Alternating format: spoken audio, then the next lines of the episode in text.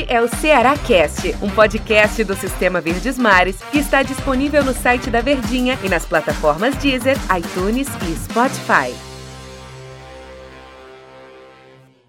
Fala galera, um abraço para vocês ligados aqui mais um Cearacast, o um podcast do Sistema Verdes Mares de Comunicação, para falar dessa importante vitória do Ceará diante do Palmeiras em casa. Vitória que garante o vovô na elite do futebol brasileiro. E o meu convidado para bater um papo conosco aqui nesse Cearacast é o comentarista do sistema Verdes Mares de Comunicação, meu amigo André Almeida. Tudo bem, né, André Almeida? Um abraço, prazer tê-lo aqui comigo nesse Cearacast. Tudo bem, né, Del? Prazer é meu estar aqui ao seu lado em um momento que o torcedor alvinegro, sem dúvida, está feliz da vida. Alcançou aquele principal objetivo, o primeiro objetivo, na verdade, que o Ceará traça no Campeonato Brasileiro, que é chegar nos 45 pontos. 12 vitórias na competição e agora a gente já pode dizer, tá garantido mais um ano, como você falou, na Série A e agora passa a, a mirar outros objetivos no campeonato, né, Del? É claro que a gente faz essa, essa, esse, essa questão desse número de 45, né? Sempre esse corte de 45, mas ano passado, só para lembrar, né? Ano passado não, ano retrasado, né? Porque já estamos em 2021, mas em 2019 o Ceará terminou com 39 pontos e conseguiu se manter na Série A. Hoje já chegou aos 45 nesta Série A, que teve todo o problema da pandemia, se estendeu até 2021. Mas será que no íntimo dos jogadores, na cabeça dos jogadores, do técnico Guto Ferreira, esse discurso estava repetitivo, mas o pensamento já estava realmente numa pré-Libertadores, numa Sul-Americana? Eu acredito que sim, André. Claro que a gente não pode é, afirmar aqui, mesmo porque eles não afirmavam, né?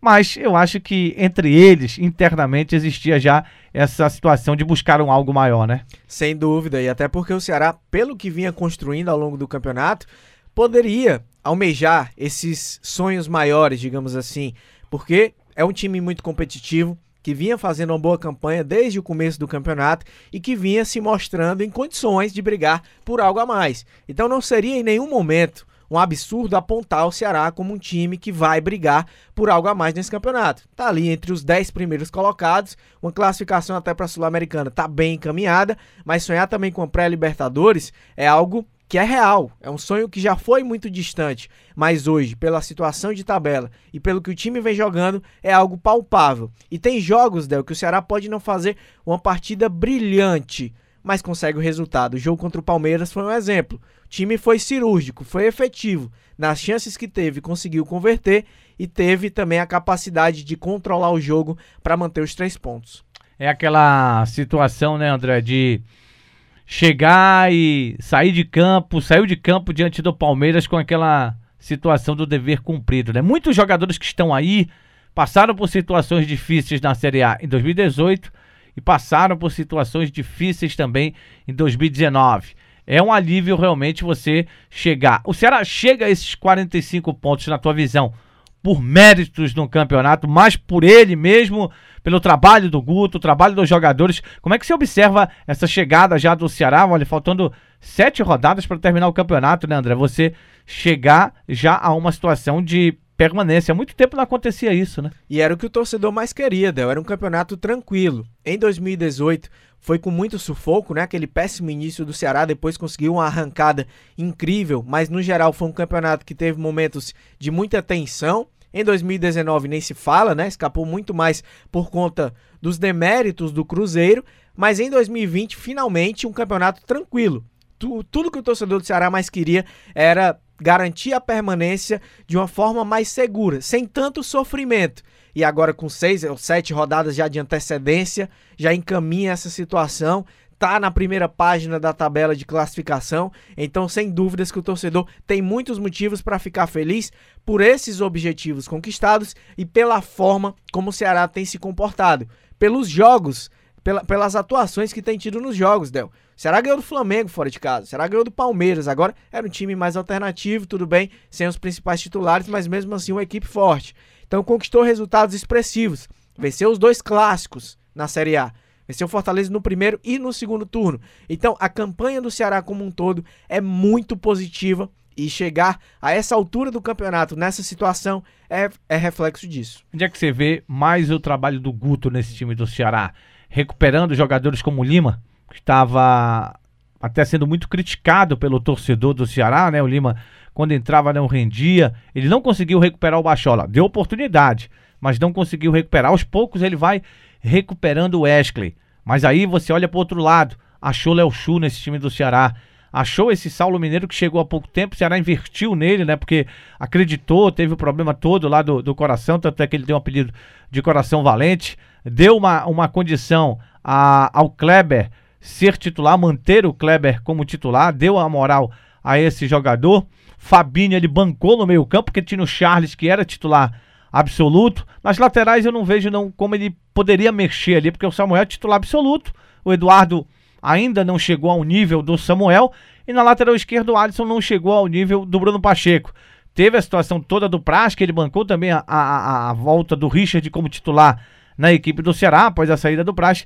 E na zaga, né, não dá para mexer, né? Porque você até falou durante a transmissão, no final, você é, elegeu o Lima o melhor em jogo, mas o melhor no jogo, mas fez uma menção honrosa ao Thiago Panhossá, que vem jogando demais. Pena que esse jogador não vai ficar para essa temporada, né? Mas tem o Luiz Otávio, que é também um ótimo jogador ali na zaga. Queria que você falasse dessas conquistas do Guto, de dar moral para alguns que estavam parecidos, é, pareciam estar esquecidos em Porangabuçu e outros que ele descobriu que é a função do treinador, né, André? E tem ainda o Fernando Sobral, Exatamente. Que, que, era um jogador pouquíssimo utilizado com Argel, com Anderson Moreira. Que era a pessoa até emprestá-lo, né, no início da temporada. Verdade, que no Campeonato Brasileiro do ano passado, de 2019, melhor dizendo, ele já estava no Ceará e a gente nem lembra tanto dele ter participado, mas ele já fazia parte do elenco e foi recuperado também pelo Guto. Essas escolhas, Del, acho que mostram muito dois aspectos. Primeiro, como o Guto oportunizou todo mundo. Ele colocou todo mundo para jogar todos os atletas tiveram em algum momento a oportunidade de mostrar o seu valor. E aí, o segundo aspecto que é muito importante é a meritocracia. Ficou no time quem mereceu.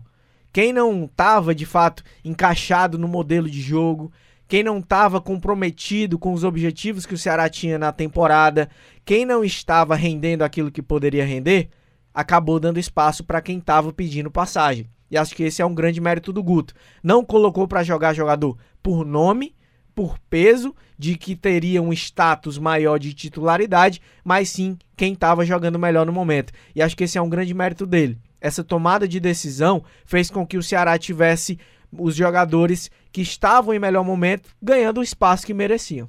Dentro desse mérito que você citou do Guto, ele ganhou o grupo, né, André? Tem Eu isso também, né? Tem, tem essa também. O treinador, é, ele ganha o grupo e, o, e a gente nota que os jogadores é, jogam pelo Guto também, entendem o que ele quer. Você viu no, no final do jogo o que o Lima disse? O professor passou tudo mastigado pra gente. O que, é que o Palmeiras ia fazer?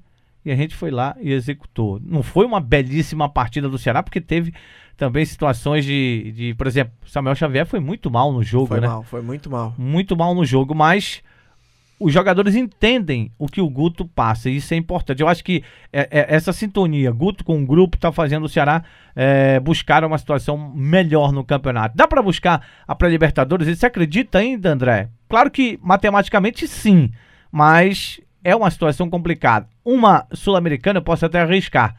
Tá quase que definido o Ceará nessa competição no ano que vem. Concordo, Ou nesse ano, né? Concordo. Concordo contigo e acho que o Ceará tá na briga, Del por uma vaga na pré-Libertadores.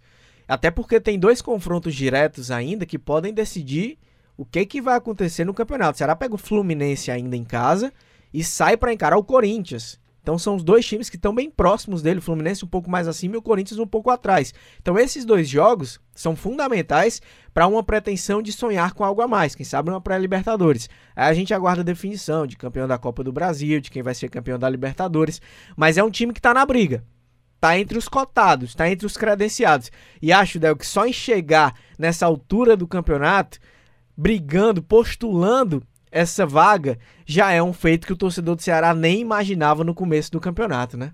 E vai ser tão legal essa Sul-Americana, né? Porque vai ser de grupo já, não tem aquele negócio do mata-mata, né?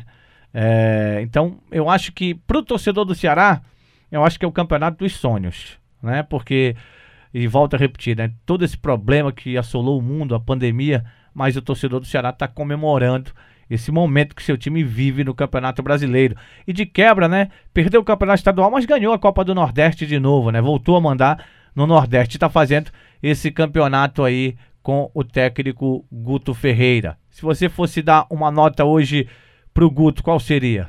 10. Acho que ele merece, né? Tanto pela gestão de grupo que você falou, tanto pelo trabalho tático realizado. É um time que tem uma identidade, tem uma organização, tem uma forma de jogar muito bem definida, tem um padrão.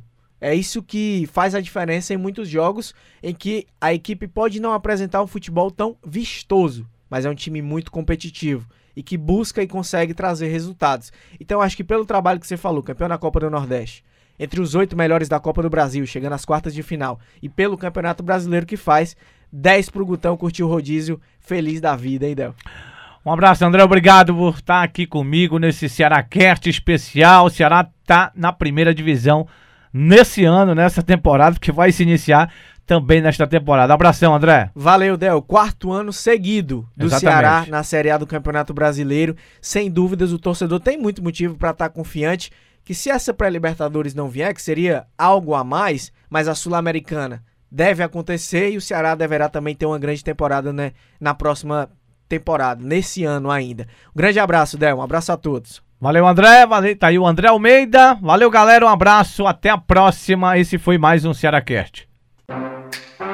Este é o Ceará Cast, um podcast do Sistema Verdes Mares que está disponível no site da Verdinha e nas plataformas Deezer, iTunes e Spotify.